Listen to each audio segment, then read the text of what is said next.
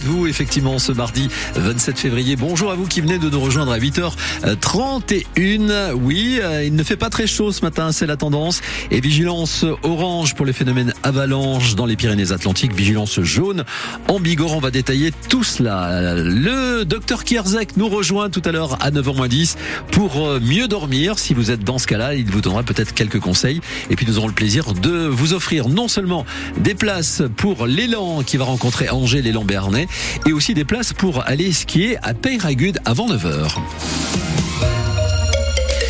Marion Aquilina, dans ce journal de 8h30, on parle de ce collège de Pau concerné par des enquêtes pour des agressions sexuelles. Oui, c'est une information de nos confrères euh, de la radio d'RMC, confirmée par le procureur de Pau. Des faits d'agression sexuelle entre élèves ont été dénoncés et ça se serait passé en 2021 et 2023 au collège Sainte-Bernadette des apprentis d'Auteuil. Des enquêtes sont donc en cours et les adolescents identifiés comme les agresseurs présumés ont depuis été exclus de l'établissement Damien Les premiers faits en 2021 dénoncent des agressions sexuelles dans une chambre d'internat, des faits à répétition la nuit commis par euh, un même élève, des faits signalés par la mère d'une victime au diocèse et au rectorat. Pourtant, l'agresseur présumé reste dans l'établissement et ce n'est qu'un an plus tard qu'il est renvoyé après avoir forcé une camarade à une fellation dans les toilettes.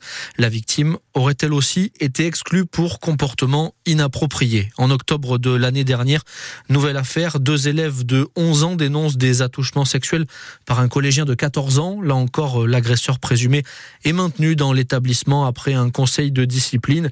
Il a fallu que les enseignants exercent leur droit de retrait pour que la direction, sous pression, finisse par exclure l'adolescent mi-décembre. Et plus largement, dans l'établissement Sainte-Bernadette, il y a un problème de violence permanente. La direction peine à sanctionner les élèves. C'est ce que fait remonter l'équipe pédagogique. Tout ce dossier est à retrouver sur francebleu.fr. Et puis elle a une aussi ce matin, Marion, le risque d'avalanche en montagne. Hein. Oui, qui concerne la Haute-Bigorre et les vallées d'Aspe et les vallées d'Ossau. Et en plus, euh, il y a du monde là en ce moment dans les stations de ski puisque c'est encore les vacances pour les Béarnais. Il faut donc être prudent, disent euh, les secours en montagne, que ce soit sur les pistes ou tout simplement en randonnée. L'indice du risque d'avalanche était à 3 ces derniers jours, il est passé à 4, en sachant que le maximum c'est 5. Météo France a annoncé qu'il allait donc beaucoup neiger aujourd'hui, jusqu'à 80 cm de neige fraîche, dès 1800 mètres d'altitude. Très bonne nouvelle pour les stations de ski qui attendaient ça euh, depuis des semaines. On en parlait euh, il y a encore quelques instants, c'est le cas donc pour la station d'Artous qui a ouvert hier après-midi. En Bigorre, un village de 200 habitants privé d'électricité, c'est au sud de Tarbes, à Is. Ça a duré toute la nuit parce qu'hier soir, une voiture a percuté un poteau électrique de 1000 volts. C'est ce qui a provoqué ensuite la coupure de courant. Le conducteur âgé de 40 ans a des blessures légères. Il a été transporté à l'hôpital. Enedis explique que l'électricité devrait être rétablie dans la matinée. Au tribunal administratif de Pau, aujourd'hui, il est question d'une commune qui souhaite défusionner. Et oui, c'est la commune de Sainte-Suzanne. Un combat dont on vous a régulièrement parlé sur France Bleu Béarn Bigorre, parce que ça fait maintenant 9 ans que Sainte-Suzanne a fusionné avec Orthès. Ça n'a pas fait l'unanimité, il y avait eu des tensions, une élue avait même démissionné, mais jusqu'ici, la défusion leur a toujours été refusée, notamment avec un arrêté de la préfecture en 2021.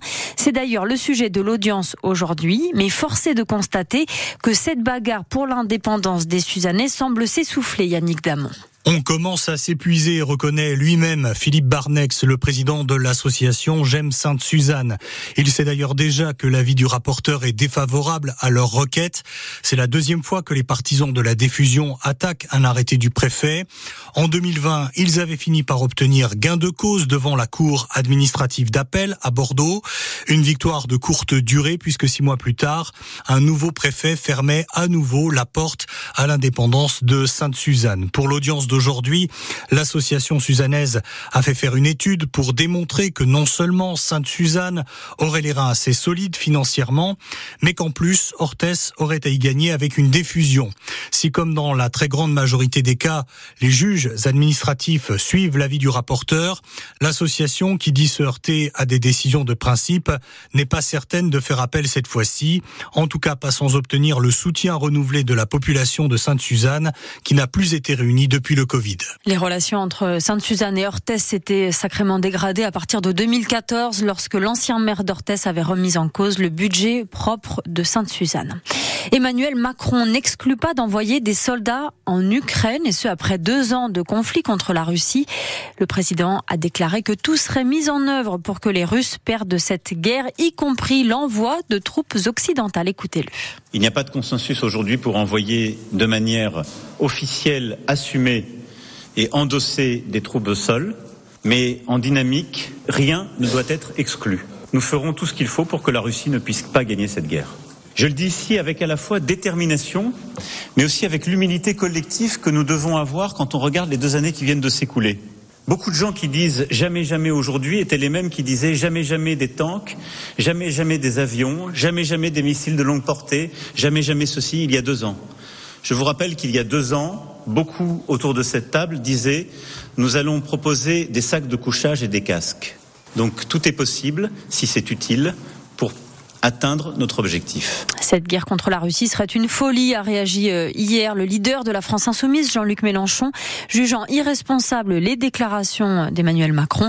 Le premier secrétaire du PS, Olivier Faure, a lui dénoncé, je cite, une inquiétante légèreté présidentielle. Quatrième jour du Salon de l'agriculture à Paris et une réunion est prévue ce midi. Oui, au ministère de l'économie, réunion sur la question des prix planchers et de la trésorerie. C'est un des problèmes soulevés par les agriculteurs depuis le début de leur mobilisation. Le ministre de l'Agriculture, Marc Fesneau, sera là aussi aux côtés des représentants des banques et des assureurs. Et puis au Salon de l'Agriculture, une habitante des Hautes-Pyrénées a eu le prix de la meilleure bergère de France. C'est Iris Soukaz, elle a 21 ans, elle est originaire de Baudéan et elle fait ses études au lycée agricole de Pau-Montardon. Elle fait un BTS production animale, elle est en deuxième année. Sur le trajet retour entre Paris et les Pyrénées, hier on a senti qu'elle commençait à peine à réaliser sa victoire au concours des Olympiades aussi parce que le programme au salon était très chargé. Deux épreuves théoriques, une de zootechnie générale, une sur les races de France, ovines, et après euh, six épreuves pratiques. Les jurys ont des grilles d'évaluation et on évalué sur euh, le tri dans l'eau de brebis, euh, le parage des onglons, l'état de santé, les notes d'engraissement sur les agneaux et sur les brebis. Ah, je m'y attendais absolument pas. Hyper surprise. je pensais que c'était une blague. On était une quarantaine de candidats pour le national. Comme j'ai terminé euh, première féminine, j'ai été qualifiée pour euh, participer aux mondiaux qui se dérouleront en France euh, fermée. Et autre récompense décrochée par les éleveurs chez nous, c'était hier une vache béarnaise au salon de l'agriculture qui a gagné le concours général catégorie Prime Holstein. Elle s'appelle Laika. Vous pouvez la voir, elle est en photo sur le site francebleu.fr et son éleveur est agriculteur à Jurançon. C'est Jérémy Bazayak. Il était notre invité hier dans la matinale de France Bleu.